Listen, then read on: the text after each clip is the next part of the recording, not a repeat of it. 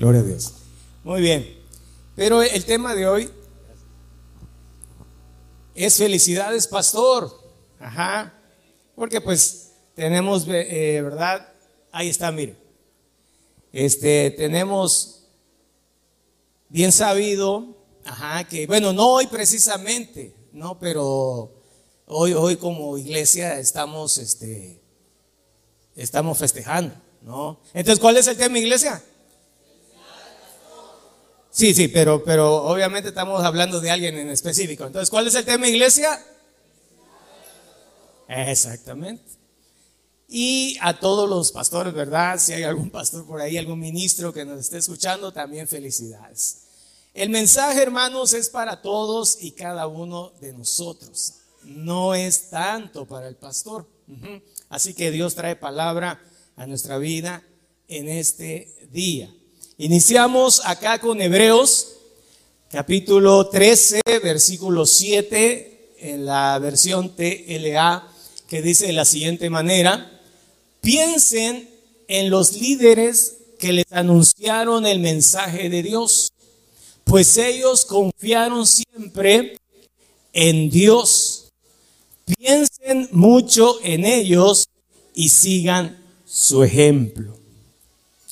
Creo que hay un detallito otra vez ahí con la, con la, con la, no sé qué sea, pero lo que, lo que quise subrayar, hermano, es lo que está abajo.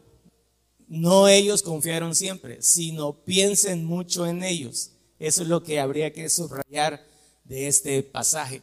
Piensen mucho en ellos. Aquí el, autor de Hebreos, que para mí es Pablo, pero bueno, el autor de Hebreos eh, está dando la idea de, de traer a la memoria aquellos líderes o le decía a los hebreos, ¿verdad?, de la dispersión, que pensaran en sus pastores, en aquellos líderes espirituales que los guiaron en sus inicios, que, que los guiaron en su andar cristiano, pero que ya habían fallecido. Esa es la idea central del pasaje. Recuérdenlos como diciendo, ¿no? Acuérdense cómo eran. Eh, bueno, ahora ya se movió más. Ahí está. Este, Sí, dice, ¿cómo eran? Ellos confiaron siempre. ¿Cómo era su ejemplo de fe? Dice otra versión. Entonces, pero hermanos, si podemos recordar, quizá alguno de nosotros podamos recordar algún ministro que ya partió a la presencia del Señor y, nos ayudó en, nuestro, en nuestros inicios eh, de nuestro andar cristiano. Bueno, si podemos acordarnos de ellos, ¿cómo no nos vamos a acordar de los ministros o del pastor que hoy en día nos ayuda a caminar en el camino del Señor. Y, yo tomé esta, esta traducción por la frase que dice, piensen mucho en ellos, piensen mucho, traigamos a la memoria. Gracias a Dios que nuestro pastor Alexis, ¿verdad? A quien Dios puso en este lugar, en esta iglesia, en esta congregación, como líder espiritual, todavía lo tiene con vida. ¿Cuántos damos gracias a Dios por ello? ¿Cuántos decimos que Dios le dé muchos años más de vida? Entonces, hermano, podemos recordar a nuestro pastor constantemente. Así como dice aquí, ahí está, mire, lo que está en amarillo. Gracias. Piensen mucho en él.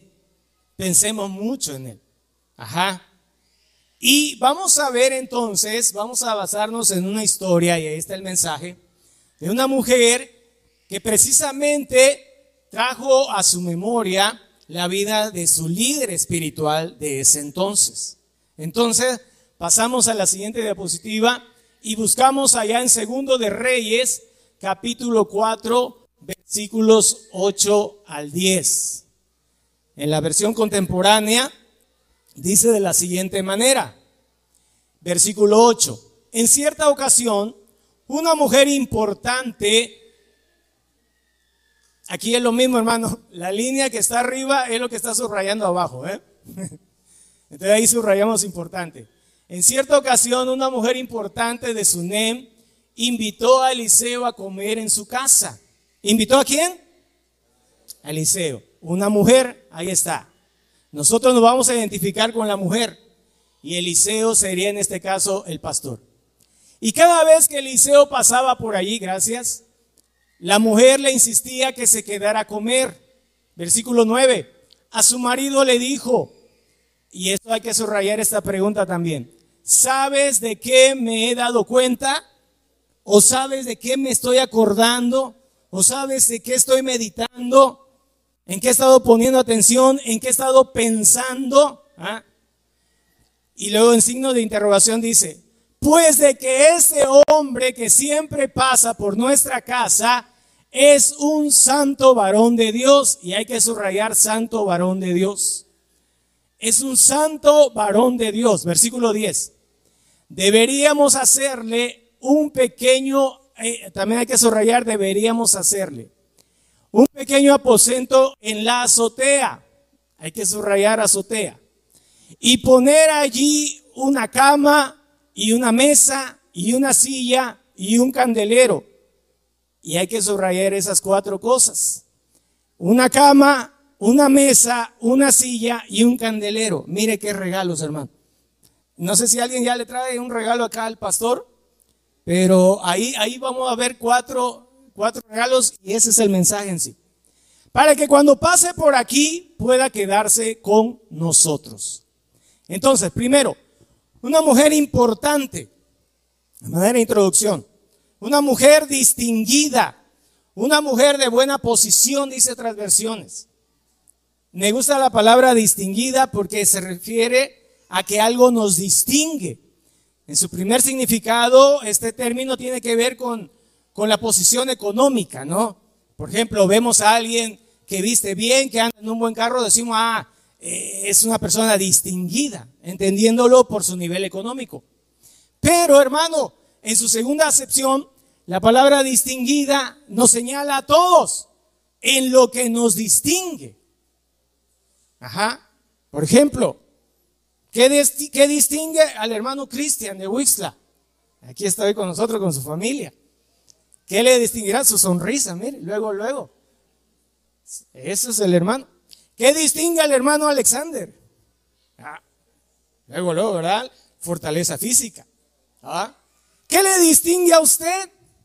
Algo nos distingue, hermano. Tristemente, ¿verdad? Y lamentablemente, hay gente que le distingue que, que el chisme, ¿verdad? Y que es pleitista y que Padre Santo, ¿no? Esas cosas no tienen entrada acá. Pero cosas positivas, ¿qué le distingue a usted? Voltea a ver al que tenga ahí a la derecha o a la izquierda, voltea a verlo. ¿Qué le distingue a esa persona? Así que hermano, todos somos personas distinguidas, porque algo nos distingue. Ajá. Muy bien, así que el mensaje es para todos nosotros. Por eso nosotros nos vamos a identificar con esta mujer de Sunem. Ajá. Todos somos importantes. ¿Habrá alguien que no sea importante en esta hora? Hermano, la sangre de Cristo es para todos y cada uno de nosotros. Todos somos importantes en el camino del Señor. Muy bien, luego ¿qué dice? Ya decíamos que ella dijo a su marido, ¿sabes de qué me he dado cuenta? O sea, ella pensaba, quedó pensando en Eliseo. Ya lo había convidado a comer, a cenar en su casa. Ya se habían sentado varias veces a comer y, charlaban eh, entre la cena y Eliseo se regresaba a su lugar. Pero esta mujer pensaba en él. Pensaba. Por eso el pasaje que tomamos como base bíblica dice, piensen mucho en ellos. ¿Qué necesidad tendrá nuestro pastor Alexis, hermano? Lo vemos de cierta manera. Lo vemos acá como Dios lo usa. Lo vemos, ¿verdad?, en su vida cotidiana. Pero, ¿habrá algo que le esté aquejando en su corazón? ¿Habrá algo en su vida él ha expresado, ¿verdad? Algunas cosas aquí en forma de broma, ¿no? O no sé si de broma. Pero hermanos, ¿qué, habrá en las oraciones? ¿Pensamos en, en nuestro pastor? ¿Lo llevamos en nuestras oraciones? Esta mujer pensaba en Eliseo. Y como pensaba, lo tenía como un santo varón. Dice, estoy segura, dice otras versiones, que es un varón de Dios. Reconocer al ungido de Jehová a la persona que al Señor le plació poner al cargo de su obra el líder ministerial. Es saber quién es, hermano. Rápidamente, ¿se acuerda usted de David y Saúl? Cuando Saúl perseguía a David para matarlo. Y David teniendo la oportunidad de acabar con la vida de Saúl, su perseguidor, por años, hermano, lo había seguido ya. Por años. Y Saúl quería matarlo. Y David teniendo la oportunidad de matarlo, hermano, Saúl ido en un sueño profundo. Y todo su ejército alrededor, todos roncaban. Y David estaba ahí con la lanza en su mano. Y es más, un escudero de él le decía, Dios te lo ha entregado. Oiga, como diciendo a la voz de tu nombre, Señor, ¡Sas! No. David se contuvo y le dijo a esa persona, líbreme el Señor de tocar al ungido de Jehová. Y hermano, eh, Saúl estaba endemoniado más bien. ¿Ah? Y mire cómo se expresaba David y qué respeto guardaba David por la vida de Saúl. Así que esta mujer entendía que era un santo varón de Dios. ¿Cuántos tenemos aquí en claro, hermano, que el pastor que Dios puso es un hombre de Dios? Gloria a Cristo. Vamos bien entonces. Mire pues cómo la mujer se identificaba y nos identificamos con ella. Luego que dice, debiéramos hacerle o hagámosle, dice otra versión. ¿Ah? Hagámosle. ¿Qué cosa? Se puso de acuerdo con su marido. ¿Ah? Se miró la necesidad primero y buscó darle solución. Por lo tanto, se pone de acuerdo con su marido. No hizo las cosas por su propia cuenta. No lo hizo solita. Se puso de acuerdo con su familia. Hagámosle. Vamos a ponernos de acuerdo para bendecir al varón de Dios que el Señor ha puesto en esta iglesia. Ajá. ¿Y qué más? Finalmente dice, en la azotea. Es decir, un aposento alto, en la terraza, en la parte alta. ¿En qué parte? Alta. ¿Por qué? Porque yo reconozco mi posición y la posición de mi pastor. No está un peldaño más alto que yo por simple título, sino porque el Señor así lo estableció. Hermanos, tristemente hay hay congregaciones que no, o, o, hermanos este, cristianos que no pueden ver esto con claridad. Y pareciera ser que están a la par. No. Sí somos hijos de Dios todos por igual. Pero hablando de liderazgo, hermano, Dios estableció jerarquía. Aleluya. Así como en el hogar hay jerarquía. Y el mundo moderno de hoy quiere romper esa jerarquía que Dios estableció. Y eso se llama anarquismo va en contra de la palabra de Dios. En la iglesia también hay un orden establecido por el Señor. Aleluya. ¿Cuánto dicen amén a eso? ¿Lo reconocemos, hermano? Por eso la mujer dijo en la azotea. Y eso, hermano, en un sentido simbólico, significa que mi pastor está, es como dijera alguien, va un poquito más cerca de Dios. está en una posición más alta porque Dios lo puso ahí. Dios lo puso ahí. Aleluya. Y tenemos que tomarlo en cuenta. En cierta ocasión en una iglesia, en un, eh, en un poblado, eh, por ahí se levantó una hermana con, con, profecía y era de Dios. Dios, Dios la usaba esta hermana y empezó a dar palabra a la iglesia. Bien bonito todo. Este, pero pasó el tiempo y entonces como que ya todos miraban a, la hermana.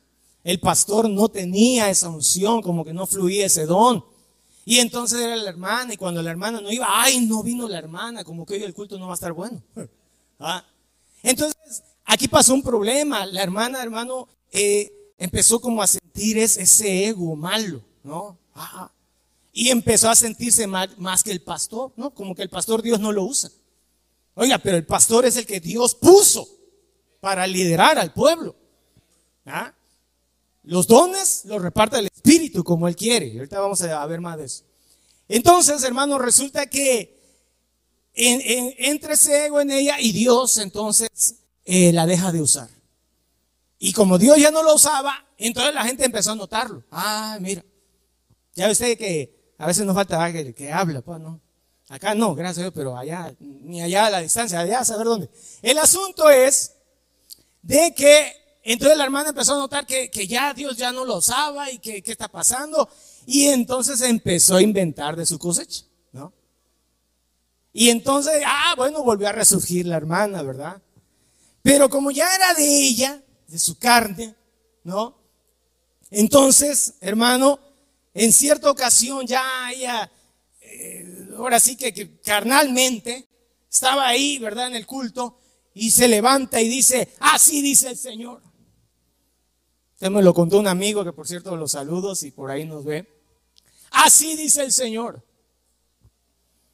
Todos aquí están en pecado. Excepto mi familia y yo. Ah. Y también tú. ¿Quién cree que eres de tú? El pastor. Hermano, tremendo. ¿Se imagina eso? Por eso es bueno saber, hermano, en qué posición está mi pastor. ¿Estamos de acuerdo, iglesia? Gloria al Señor. Muy bien. Ahora entonces vamos a ver qué, dijo la mujer con respecto a lo que iban a acomodar en ese cuartito. Dice, poner allí una qué. ¿Una qué? ¿Una qué? ¿Y un qué? Ahí está. Cuatro cosas. Cuatro cosas. Eso es lo que vamos a ver ahorita rápidamente y después vamos a orar. Muy bien, número uno. Una cama que representa el descanso. Ajá. Una cama que representa el descanso. Gloria al Señor Jesús. ¿Qué representa la cama? Descanso. Descanso. No piense tanto ahorita en esa cama, va, porque se vaya a dormir ahí. Una cama representa descanso, hermano. Es el liderazgo donde más se resiente lo duro de la batalla espiritual. Ahí, hermano, los que van al frente y el pastor, como buen pastor, va al frente. Aleluya. El pastor tiene que ir al frente, amén. Y es ahí, hermano, donde se resiente lo más duro de la batalla espiritual. Si usted y yo, como miembros de una iglesia, resentimos, hermano, el ataque del enemigo, ¿cuánto más el pastor? ¿Cuánto más el liderazgo? El liderazgo, hermano, es el que más resiente lo duro de la batalla espiritual. Por lo tanto, hermano, eso puede generar estrés, puede generar en algún momento ansiedad, puede generar, hermano, cansancio moral, cansancio espiritual. ¿Se acuerda usted de Elías y los 400 profetas de Baal, más los de Acera? Hermano, eh, ¿se acuerda usted de esa escena?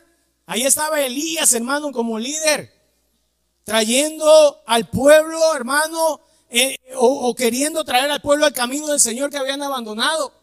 De tal manera que en su oración, hermano, Dios hace descender fuego. El pueblo cree, grita, Jehová es Dios, Jehová es Dios, aleluya. Y entonces dice, agarren a los profetas y los degolla a todos. Les quita la cabeza, los decapita ahí en un arroyo.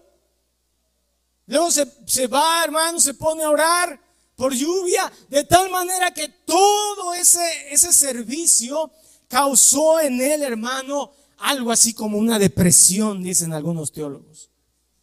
Y tanto fue, tanto fue el cansancio, tanto fue el agotamiento, había servido a Dios Dios había estado con él, Dios lo había respaldado, pero en su humanidad dice Santiago, él siendo un hombre como todos nosotros.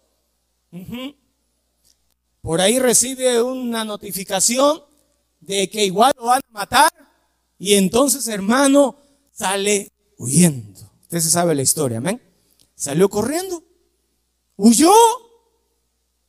Un hombre hermano que cuando venía un contingente de soldados, él oraba a Dios y, los consumía y los calcinaba a todos. Y volvía a venir otro contingente y volvía a orar y ¡pum! los volvía a quemar. Era, era él el profeta de fuego que se le llama. Y ahora estaba huyendo, cansado, tirado bajo un árbol, hermano, diciéndole a Dios, Señor, basta ya, quítame la vida mejor. ¿Se imagina? Uno cuando lee esas líneas, hermano, dice que, a ver, a ver, me lo cambiaron al, al actor aquí. ¿En qué momento cambió de personaje? No, es el mismo Elías. Es el mismito que andaba echando fuego hace, hace un tiempecito atrás. Es el mismo que ahora decía, basta ya, quítame la vida, Señor. Porque es el liderazgo, hermano, donde más se resiente lo duro de la batalla espiritual. A veces no lo notamos. Por eso el pasaje primero que leímos dice, piensen mucho en ellos. Piensen constantemente. Estemos orando. Los tengamos en la memoria, hermanos.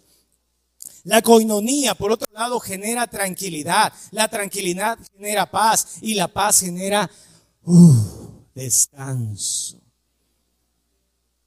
¿Cuántos quieren ver a su pastor descansado? Allá en Cancún, hermano. ¿No? ¿Ya no? Un descanso, hermano, en el alma, tranquilo, ¿verdad? El pastor siempre, como lo hemos visto, con esa sonrisa, con esa, eh, ese buen gesto, ¿verdad? Pues la coinonía genera tranquilidad. ¿Qué es la coinonía? La armonía entre hermanos. Eso genera tranquilidad. Pero ¿qué tal cuando el pastor se entera que por allá, ¿verdad? Digo por allá, lejos, no aquí pues, allá, hay algún pastor tristemente se entera que por allá dos se andan agarrando del chongo, hermano. ¿Cómo es posible? Y vamos a visitar al hermano, pero hermano, ¿por qué no ha venido? No, porque la hermana llega y hermana, ¿usted por qué no llega? Porque el hermano llega, Padre Santo. ¿Cómo se sentirá ese pastor, hermano? ¿Ah? ¿Cómo se alegre? Ah, con paz en su corazón. Qué bueno, mis ovejas están peleando, no importa. En cambio, la coinonía, hermano, la buena armonía en la iglesia genera tranquilidad, la tranquilidad genera paz y la paz genera descanso. ¿ah? El respeto de las ovejas, también expresado en la sumisión al pastor, provee descanso. El respeto, de eso vamos a ver más adelantito. Ahora, lo que tenemos aquí en, la imagen y la cita bíblica de Primero de Reyes 1.36. Si lo tiene ahí, dice de la siguiente manera. Entonces Benaía, hijo de Joiada, respondió al rey y dijo, amén, así lo diga Jehová, Dios de mi Señor el rey. ¿Qué es ese pasaje? Leyendo el contexto, hermano, el rey David, el rey David gozó del cariño y el respeto de su gente. ¿Ah? Ahí está el rey David, en esa cama, literalmente. Porque ya ahora el rey David estaba viejo, ya entrado en años, y él sabía que iba ya a tomar el camino por donde todos se van, que es la muerte. Pero estando todavía ahí, hermano, su gente, la gente de su alrededor, sus líderes, lo respetaban como líder. Mire, lo respetaban. Sabían quién era el rey. Que aunque estaba en esa cama, era el rey. ¿ah? Y tenía todavía la corona en su cabeza. Era el rey. Por lo tanto, cuando por ahí un hijo de él, hermano, se levanta eh, con un espíritu anarquista, Betsabé va a hablarle para, por su hijo Salomón, que era el que Dios había dispuesto. Y entonces el rey atiende las palabras de Betsabé y manda a llamar a su liderazgo, al sacerdote, al profeta, a todos, y les dice, agarren a mi hijo Salomón, montenlo en mi cabalgadura, póngale la corona, siéntenlo en mi trono, újalo y digan al pueblo que él es el rey. Y hermano, ¿qué le dijo su gente? Benaía, hijo de Joiada, respondió al rey. El rey quizá ya con una voz tenue, quizá tosiendo, ahí acostado en esa cama, entrado en años, una voz débil, pero él dio la orden y por lo tanto Benaía dijo, Amén a sus palabras. Amén. Así lo diga Jehová. Esto de subrayar. Dios de mi Señor el Rey. Habían atendido a sus palabras, hermano, todo el tiempo de su reinado, los 40 años. Y ahora al final de la carrera lo seguían atendiendo, lo seguían respetando como su líder. ¿Qué está diciendo el rey? que su hijo Salomón va a ser su sucesor. Así sea entonces. Y así lo hicieron, hermano. Usted sigue leyendo todo el contexto. Así lo hicieron. Y Salomón entonces quedó como el sucesor del rey David. Hermano, cuando hay ese respeto a las palabras del pastor, cuando hay esa sumisión, hermano, eso, eso genera descanso. Es como si el pastor estuviera en una cama. O no sé qué prefiere el pastor, una cama, una hamaca, no sé, un reposé, algo así, ¿no? Genera un descanso espiritual. Por eso esa cama representa descanso. Es triste, hermano, ver, ver ministerios, ¿verdad? El pastor todo estresado, el pastor, ¿por qué? Porque la gente no responde. Como les diría en alguna ocasión, pareciera ser que en la iglesia hay tres tipos de personas. Y aquí está el primero, ¿verdad? Diciendo, vamos a remar hacia allá. ¿Ah?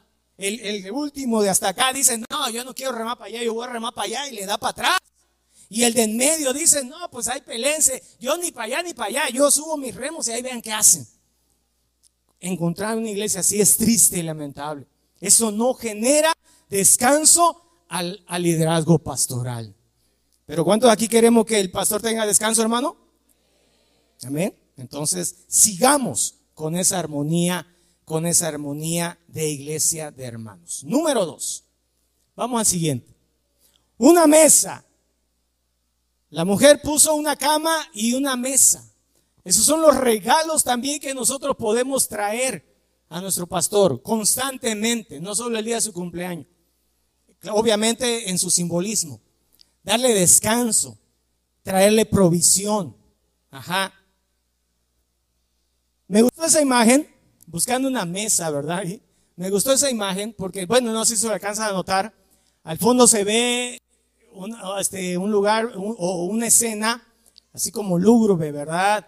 Este, un cielo así, hermano, gris, las montañas altas allá, ¿no? Eh, el suelo rocoso. Pero está esa mesa fuerte. Y sobre esa mesa hay manjares. Aleluya. ¿Se acuerda usted del Salmo 23? Jehová es mi pastor. Nada me faltará. Y luego dice en el versículo 5, ¿cómo dice? Aderezas mesa delante de mí, pero ¿cómo? Cuando ya todo está bien, no.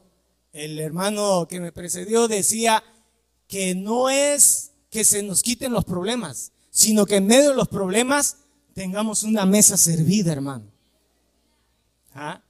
Podamos descansar, podamos tener paz, podamos, hermano, disfrutar de las bendiciones que el Señor nos da. Aleluya. Aún en medio de la tormenta. Gloria sea su nombre. Una mesa representa provisión. Gloria al nombre de Cristo. El apóstol Pablo fue provisto por las iglesias. A veces tenemos la imagen del apóstol Pablo, un apóstol que trabajaba y no le pedía a nadie, o no era eh, proveído por nadie. Y no es tanto así. Ciertamente algunas iglesias les habló y les dijo, a nadie he sido carga. Estas manos me han servido para laborar, para trabajar, para traer el sustento a mi vida. Pero si leemos el contexto de que estaba hablando, de que otros falsos apóstoles venían y despojaban a la iglesia y la iglesia les daba. Y, eran nada más ladrones, salteadores.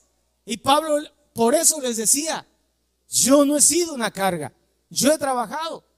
Pero, por ejemplo, hermano, ahí en Filipenses eh, capítulo 4, Pablo les da gracias porque habían atendido a sus necesidades, dice, una y otra vez. Y ese es solo un ejemplo de muchos que hay.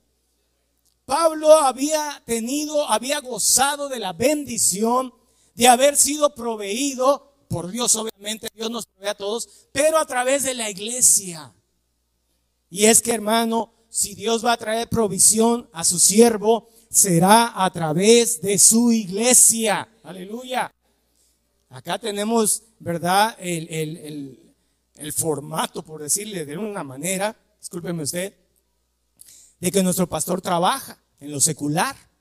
Bueno, hay ministerios que trabajan en lo secular y atienden la obra, como es su caso de él, y lo hacen bien. Gloria sea el nombre de Cristo. Hay otro tipo de pastorado que solamente se dedica a la obra de Dios. solamente, no trabaja en lo secular. Y también lo hacen bien. Gloria sea el nombre de Cristo. Pero hay otro tipo de pastorado, hermano, o de liderazgo espiritual, como el caso de Pablo. Pablo dice que él, junto con Priscila y Aquila, hacían tiendas eh, de campaña o tiendas para vivir, ¿no? De ese entonces. Y obviamente queda entender ahí que de ahí obtenían un recurso, un sustento. Pero luego, versículo siguiente dice, y Pablo estaba por entero, por entero, entregado a la predicación de la palabra. ¿Qué significa esa palabra por entero?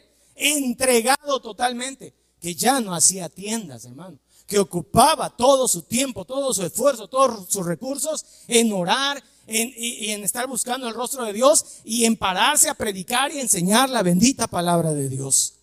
En ir de un lugar para otro, como misionero que él fue. Así que hermano, como quiera que sea, el pastor acá, ¿verdad? Nuestro pastor ha expresado en algún momento, conforme Dios le guíe, conforme Dios le guíe, ¿verdad? Él podría quizá dedicarse por completo a la obra. Dios traerá guianza a su vida. ¿Cuántos dicen amén? ¿Cuántos oramos por ello, hermano? Que Dios traiga guianza. Al tiempo de Dios todo es hermoso, aleluya. Y conforme Dios quiera. Por lo, por lo pronto, ya siete años y él ha estado haciendo una buena labor pastoral. Gloria sea al nombre de Cristo Jesús. Aleluya, ¿cómo no? Se lo merece, claro, sí, sí. Honor a quien no lo merece, gloria a Dios. Así que, pero hermanos, eh, si Dios trajera al pastor a, tiempo completo, como se le llama, ¿quién lo va a sustentar? ¿Ah? Dios, hermano, ahí, Dios. Le va a llevar pajaritos, ahí, como Elías. Ahí va a llevar el kilo de carne, ¿va? el pan de San Cristóbal, ahí, le va a dar. Esos, esos pajarillos, hermanos, somos nosotros. ¿Ah? Y tenemos que sustentar al pastor. Amén, iglesia. Eso. ¿Ah? Ayudar financieramente, ajá, algún regalo monetario o en especie. Hermano, Jesús recibió provisión material a través de personas que valoraban su ministerio. Jesús, el Hijo de Dios, el Salvador del mundo, aleluya. En su humanidad, Él tuvo que, hermano, ser auspiciado por mujeres, por mujeres, hermano, que le ayudaban en su ministerio. Es el pasaje que tenemos. Lucas, capítulo 8, dice de la siguiente manera en esos versículos. Aconteció después que Jesús iba por todas las ciudades y aldeas, predicando y anunciando el evangelio del reino de Dios, y los doce con él. Y algunas mujeres que habían sido sanadas de espíritus malos y de enfermedades, ¿quiénes? María, que se llamaba Magdalena, de la que habían salido siete demonios, ¿Quién más? Juana, mujer de Chuza, intendente de Herodes. ¿Y quién más? Susana. Y otras muchas que le servían de sus, de sus. ¿Y qué es bienes? No es aquel, ¿verdad? Viene, viene. Hermano, es dinero. Es dinero. Tanto había en la bolsa que Judas cargaba, Judas era el tesorero, tanto había ahí que Judas era este que decía, va uno para ti, dos para mí. Tanto había ahí, hermano, él sustraía y todavía quedaba.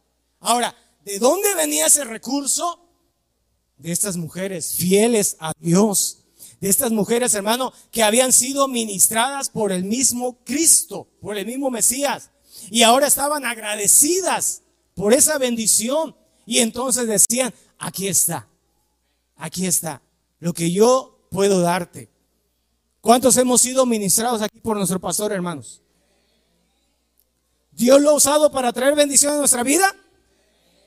Por lo tanto, ¿verdad? Dice la palabra, el obrero es digno de su...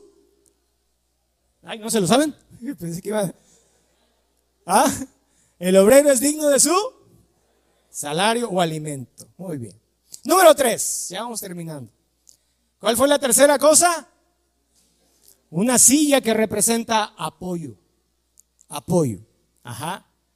Una silla, hermano, representa apoyo. ¿En qué sentido? En un sentido de colaboradores, hermano, de colaboradores.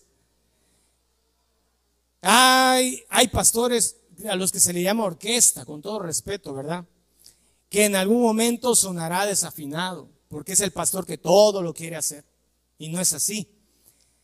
Eh, el Espíritu ha repartido dones para que todo, para que todo, hermano, para que todos trabajemos en su obra.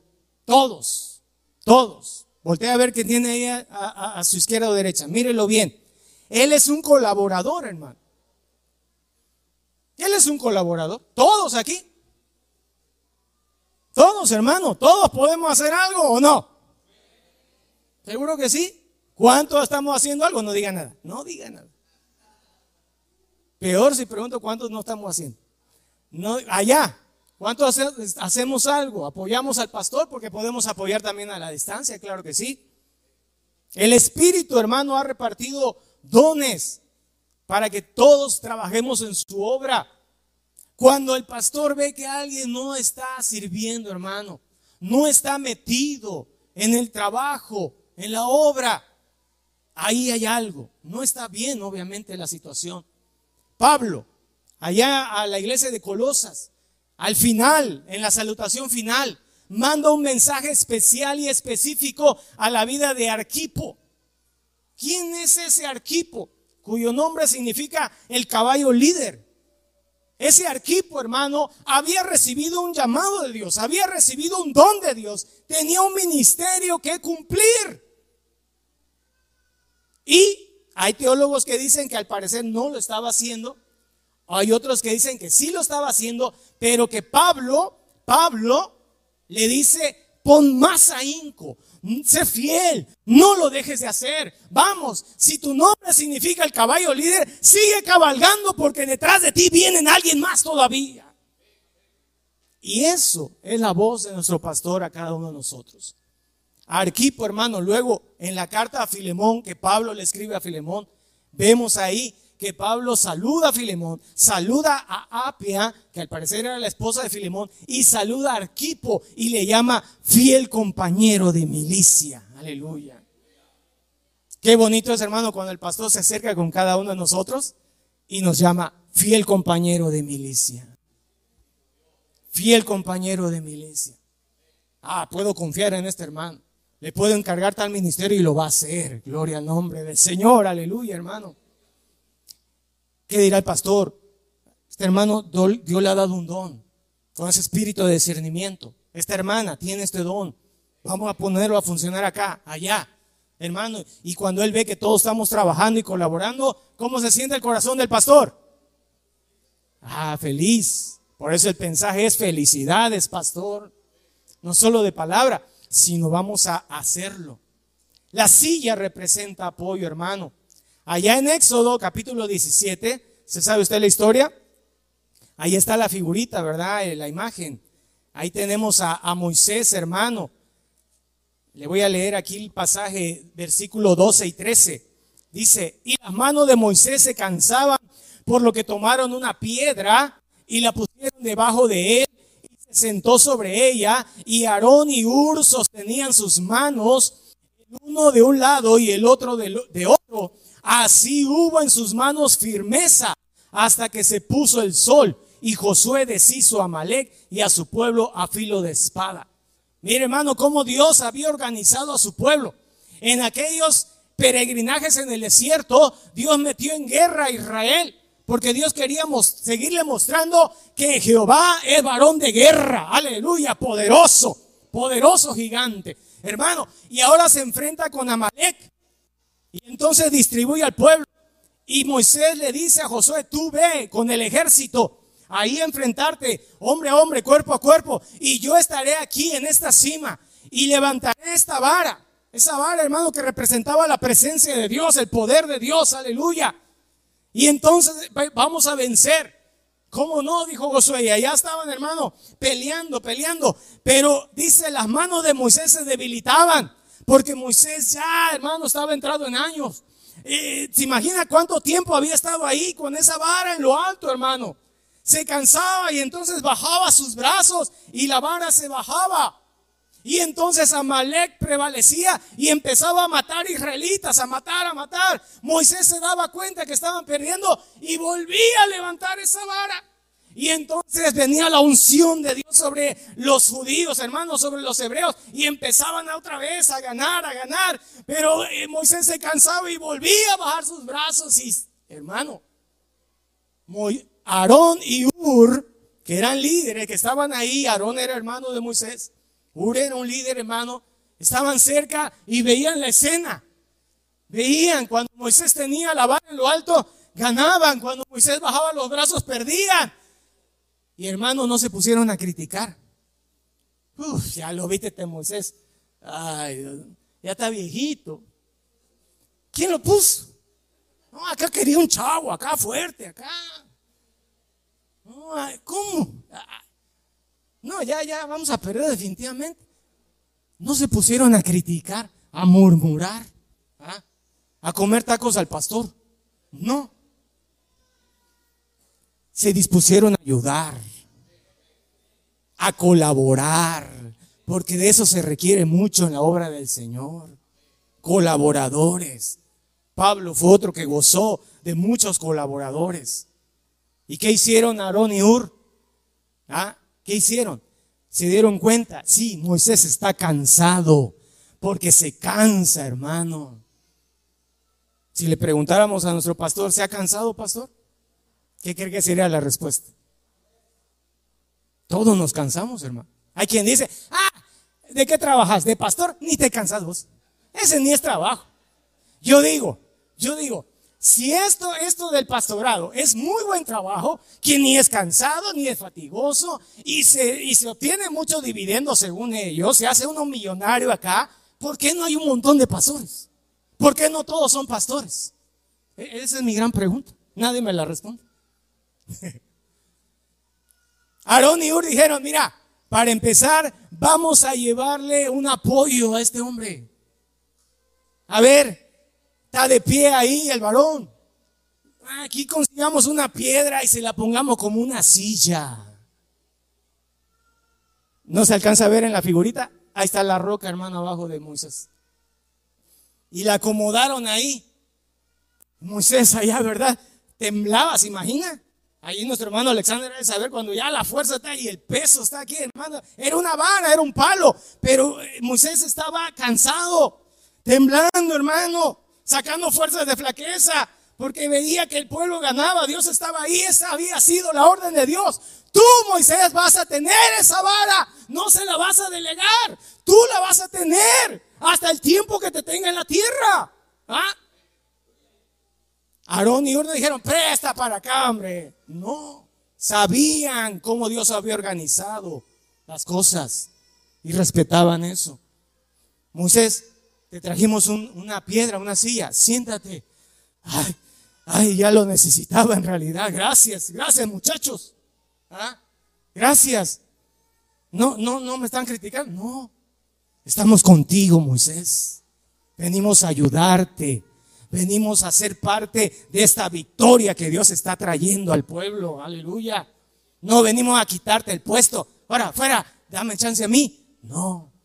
Sabemos, reconocemos que Dios te puso a ti, que Dios habló contigo. Tú eres el varón de Dios, pero queremos ayudarte. ¿Nos permites? ¿Cómo de que no? Bueno, siéntate. Ah. Y ahora, yo voy a sostener tu mano de este lado y Ur va a sostener del otro lado. ¿Está bien? ¿Cómo no, muchachos? Y sostuvieron sus brazos, hermano. Y dice la palabra de Dios que los brazos de Moisés tuvieron qué? Firmeza.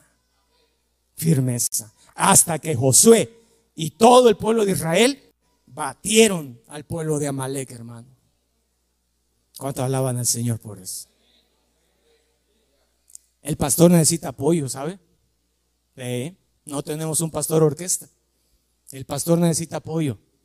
Y si bien habemos colaboradores aquí en la iglesia, eh, mire, no sé cuántos tenemos este pin. si bien habemos colaboradores, pero hay más lugar. Amén, pastor. ¿Se necesitan más colaboradores? Así que alguien, si dice acá, yo no soy todavía colaborador, ah, puede serlo, puede serlo. Acérquese al pastor y verá que hay lugar, hermano, todavía. Muy bien, terminamos ya. Cuatro, una lámpara. ¿Qué cosa representa? Unción. ¿Por qué? ¿Por qué digo la unción? Porque las lámparas, como la que puse en la figurita, la lámpara obviamente de aquel entonces, hermano, el cual, la cuarta cosa que la mujer puso en el cuarto, puso una cama, puso una mesa, puso una silla y puso una lámpara. ¿Ah? Esos fueron sus regalos para Eliseo. Esos son los regalos que nosotros podemos darle al pastor. Descanso, provisión, apoyo y hermano, la unción a través de la oración.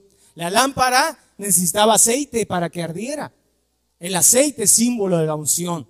Hermano, los dones espirituales en el ministerio pastoral, según primera los Corintios capítulo 12, amén, beneficiarán mayormente a quién? A la iglesia. Primeros Corintios 12, se lo leo rápido. Y si lo tiene ahí, búsquelo, no va a aparecer en la diapositiva. ¿Qué don de los que voy a leer y de los que usted va a escuchar desearía para su pastor? Quizá lo tiene, pero que fluya más en él. Primero los Corintios 12, 7. Pero a cada uno le es dada la manifestación del Espíritu para provecho. Porque esta es dada por el Espíritu, ahí va, palabra de sabiduría, palabra de ciencia, fe, dones de sanidades, hacer milagros, profecía, discernimiento de espíritus, diversos géneros de lengua, interpretación de lengua. Son doce. ¿Cuál, hermano? ¿Cuál? ¿Cuál le gusta para su pastor? ¿Ha fluido en él? Sí. Que siga fluyendo. Así como esas lámparas, hermano, se le ponía aceite y cuando se veía que el aceite ya iba disminuyendo, hermano, y esa luz no se debía apagar, había que depositarle más aceite. Así mismo ocurre en la vida espiritual. Así mismo, hermano. Padre, bendice a mi pastor. Dale de ese aceite espiritual. Dale de esa unción. Y, la próxima vez que oremos por él y nos acordemos de él, Padre, sí, que siga fluyendo tus dones en él, Señor. Podemos mencionarlo. Pablo dice, pedid por los mejores dones, dice el apóstol. Padre, te pido por los mejores dones para mi pastor, Señor. Fluye en él. Porque si tú lo unges a él, mi vida será bendecida también, Padre Celestial. Aleluya. Efesios, en Efesios termino, hermano, voy terminando ya. Efesios capítulo 6. Creo, ah, no, tenemos aquí la cita. Versículo 18 al 20 dice, orando en todo tiempo con toda oración y súplica en el Espíritu, y velando en ello con toda perseverancia y súplica por todos los santos, y por mí, dice Pablo, a fin de que al abrir mi boca me sea dada palabra para dar a conocer con denuedo el misterio del Evangelio, por el cual soy embajador en cadenas, que con denuedo hable de él como debo hablar. Aleluya. Pablo, hermano, un hombre que había sido llamado por Dios, un hombre que había visitado el tercer cielo, un hombre que hablaba, él decía, hablo más lengua que todos, un hombre del cual fluían los nueve dones, hermano, y al parecer tenía los cinco ministerios, un hombre ungido de Dios, ungido. Él decía a la iglesia, oren por mí, hermanos, por favor, oren por mí, oren por mí. Nuestro pastor necesita de esa unción y nosotros podemos proveer o ayudar a proveer a través de la oración. A través de la oración. ¿Cuánto oramos por nuestro pastor? En nuestras oraciones, ¿cuánto nos acordamos de él? ¿Cuánto pedimos a Dios por él? Por su vida personal, como hombre que es. Por su vida familiar, como esposo que es y padre también. Por su vida ministerial por cada aspecto de, hermano, Pablo decía, oren por mí, iglesia, oren por mí. Ahora estoy preso, la cárcel es dura, la cárcel es difícil. Oren por mí, porque aún aquí encadenado, y estaba literalmente encadenado, él decía, tengo que seguir predicando la palabra de Dios. Así que hermanos, podemos proveer también de una lámpara, podemos proveer de unción a través de la oración. Terminamos ya. Hebreos 13, a manera de resumen, hermano. Hebreos capítulo 13, versículo 17. En la versión PDT dice así, háganle caso a sus líderes y respeten su autoridad, porque ellos son responsables de ustedes y por eso siempre están pendientes de protegerlos. Háganles caso para que ellos realicen su trabajo con alegría y de buena gana. Ustedes no sacan nada con hacerles la vida difícil a ellos. Háganle caso. Háganle caso. Respétenlos.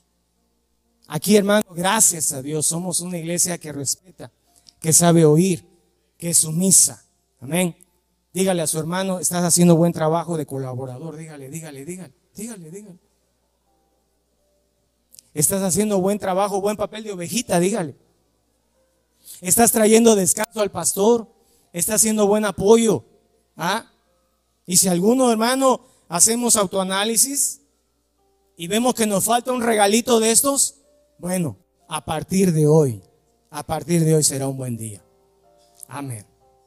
Voy a pedir al pastor.